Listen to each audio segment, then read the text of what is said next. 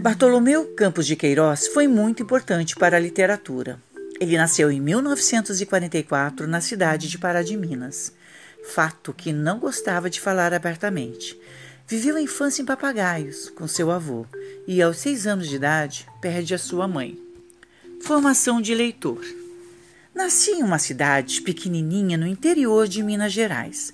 Era uma cidade que tinha três ruas: a de cima, a de baixo e a do meio. Hoje, o poder público já chegou lá, e a rua de cima agora se chama Visconde do Rio Branco, a do meio Juscelino Kubitschek e a outra Benedito Valadares. O poder público chega e entra e tira aquilo que o povo criou e põe o nome que ele inventa, pois precisa homenagear alguém, independentemente da cultura daquela gente. Quando eu nasci, em 1944, devia ter uns 5 mil habitantes. Meu pai era caminhoneiro e minha mãe era uma leitora, uma grande leitora e dona de casa. Devo meu gosto pela palavra também ao meu avô. Talvez ele tenha me alfabetizado. Meu avô morava em Pitangui, uma cidade perto de Papagaio. Ganhou a sorte grande na loteria e nunca mais trabalhou. Ele cultivou uma preguiça absoluta. Levantava pela manhã, vestia terno, gravata e se debruçava na janela. Todo mundo que passava falava: Ô seu Queiroz! E ele falava: Tem dó de nós! Só isso o dia inteiro. Tudo o que acontecia na cidade ele escrevia nas paredes da casa. Quem morreu, quem matou, quem visitou, quem viajou. Fui alfabetizado nas paredes do meu avô. Eu perguntava que palavra é essa, que palavra é aquela. Eu escrevia no muro a palavra com carvão e repetia. Ele ia lá só para ver se estava certo. Na parede da casa dele, somente ele podia escrever.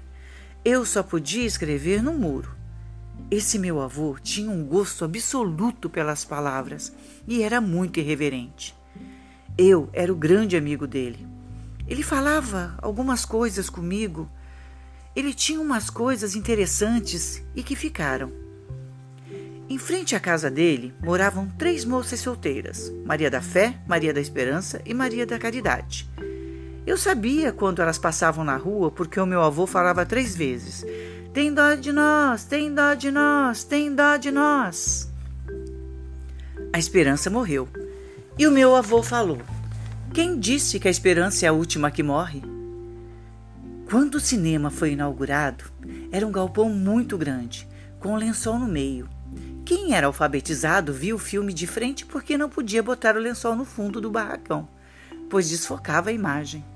O lençol ficava no meio. Os alfabetizados ficavam na frente e liam. Os analfabetos ficavam atrás do lençol e pagavam meio ingresso. Viam um filme, ao contrário, né? Mas a legenda não era problema. Ninguém lia. E o meu avô falava: na terra de cego, quem abre cinema é doido.